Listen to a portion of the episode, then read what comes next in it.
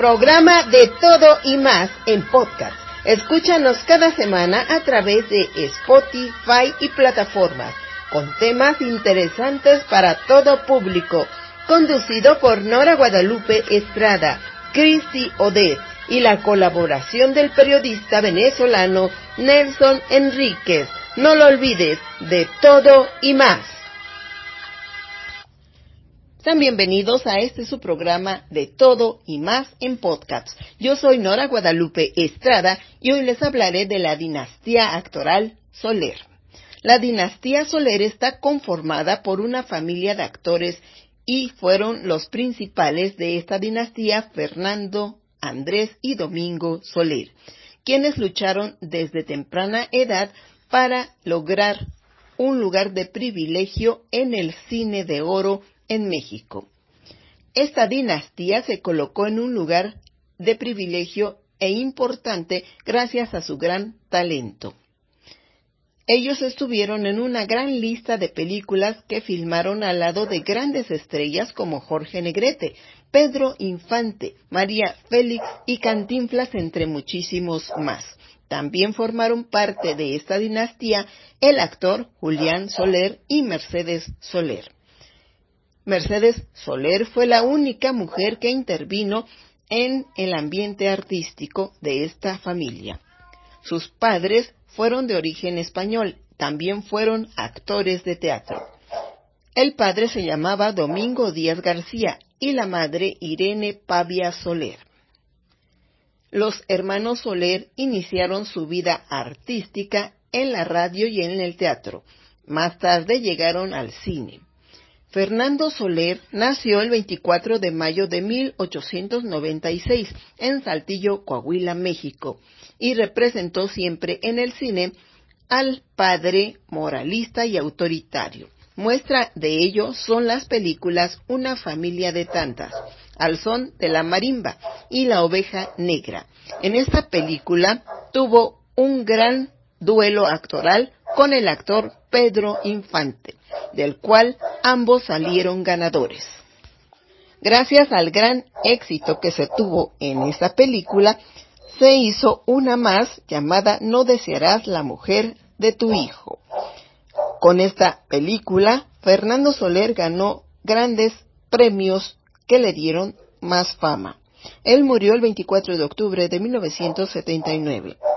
Andrés Soler, otro grande de la dinastía, nació el 18 de noviembre de 1898 en Saltillo, Coahuila, México, y fue actor que tuvo mayor presencia en las filmaciones.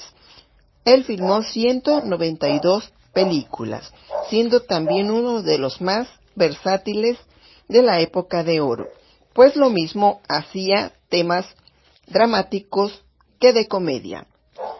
Algunas de sus películas son A volar joven, al lado de Mario Moreno Cantinflas, Pecadora, Azares para tu boda, Un rincón cerca del cielo.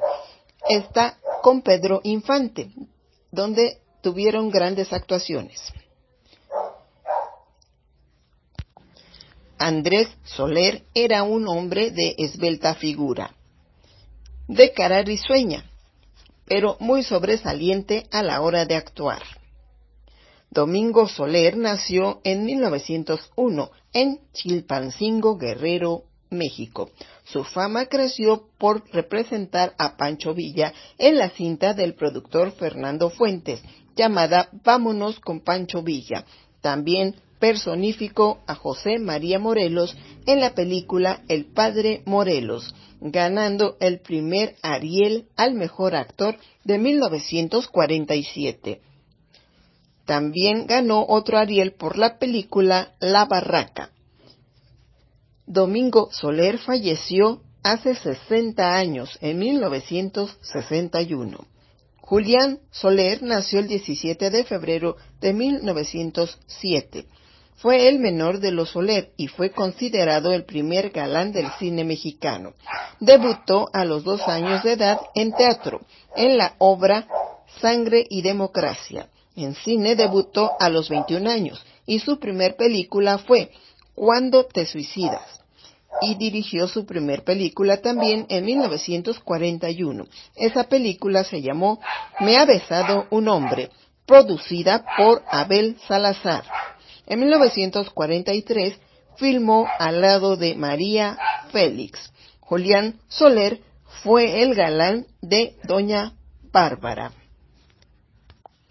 Mercedes Soler fue la única mujer de la dinastía Soler que se dedicó a la actuación.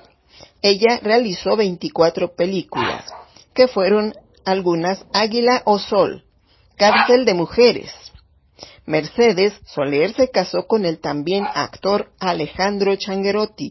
Con él tuvo tres hijos que fueron los herederos de la dinastía Soler. Ellos son Cassandra Changuerotti, Vanessa Changuerotti y Fernando Changuerotti. Este último ha destacado en grandes producciones y también como cantante y compositor. Bueno, ahora seguimos con este programa. Bienvenidos, bienvenidos amigos a su programa de todo y más. No, la producción de Nora Guadalupe Estrada Palomo desde México y les habla desde Venezuela Nelson Enríquez. Y hoy vamos a estar hablando del actor Fernando Soler, actor y director de cine mexicano. Fernando Díaz Pavia, conocido como Fernando Soler, Nace el 24 de mayo de 1896 y muere el 24 de octubre de 1979. Fue un actor, guionista, productor teatral y director de cine mexicano. Fernando fue miembro de la llamada dinastía Soler, familia compuesta por varios y destacados actores. Fernando formó parte de esta dinastía de la época de oro del cine mexicano y de la familia de, de actores conocidos como los hermanos Soler. Sus hermanos menores, Domingo y Andrés, actuaron en el, cine, en el cine de manera notable, en algunos casos con Fernando y su hermano Julián, también actor, se dedicó más a la dirección escénica, teniendo una prolífica carrera en este rubro. Su carrera comienza cuando se presentó por primera vez en teatro en 1916 en Los Ángeles, California, con la compañía teatral de sus padres. Sus hermanos eran tres hombres, Andrés, Domingo y Julián, y cuatro mujeres, Irene, Gloria, Elvira y Mercedes. Esta última también participó en la época de oro del cine mexicano, aunque con muy pocas películas. Entre ellas destaca Así es mi tierra en 1937 al lado de Mario Moreno Cantinflas. Fernando Soler representó una gran variedad de personajes características de la sociedad mexicana de clase media y alta de la época, tales como el padre moralista y autoritario en una familia de tantas, el cual es una de sus mejores interpretaciones, el estafador de modales aristocráticos en, en Al Sol de la Marimba o Qué hombre tan simpático. Y su papel más importante fue la caracterización del ranchero autoritario Cruz Triviño Martínez de la Garza en La Oveja Negra en 1949 y su secuela No desearás la mujer de tu hijo en 1949. Su interpretación actual cumbre fue esta que le valió a ganar el Ariel a Mejor Actor. Presidió la Academia de Ciencias y Artes Cinematográficas desde 1946 hasta 1950, honrado con libros y estudios biográficos, y en el Museo de Cera de la Ciudad de México presenta su figura en el Salón de Actores Legendarios. Entre sus películas destacan Una familia de tantas, Al son de la marimba, México en mis recuerdos, La reina de la opereta, El gran calavera, Susana, Cuando los hijos se van, entre otros. Tras sufrir un ataque al corazón, Fernando Soler muere el 24 de octubre de 1979 en la Ciudad de México. Será entonces hasta una próxima entrega. Hola, ¿cómo están? Yo soy Cristian de y les voy a hablar sobre algunas de las mejores películas de Lindsay Lohan. Número uno, Juego de Gemelas, es una película infantil estadounidense basada en el libro de las dos Carlotas y es también un remake de la película del mismo nombre de 1961. Esta versión, que era más moderna, es protagonizada por Lindsay Lohan y en esta interpreta a dos hermanas gemelas separadas al nacer tras el divorcio de sus padres, pero que se reencuentran casualmente en un campamento de verano y al darse cuenta de que son gemelas hacen un plan para reunir a sus padres nuevamente.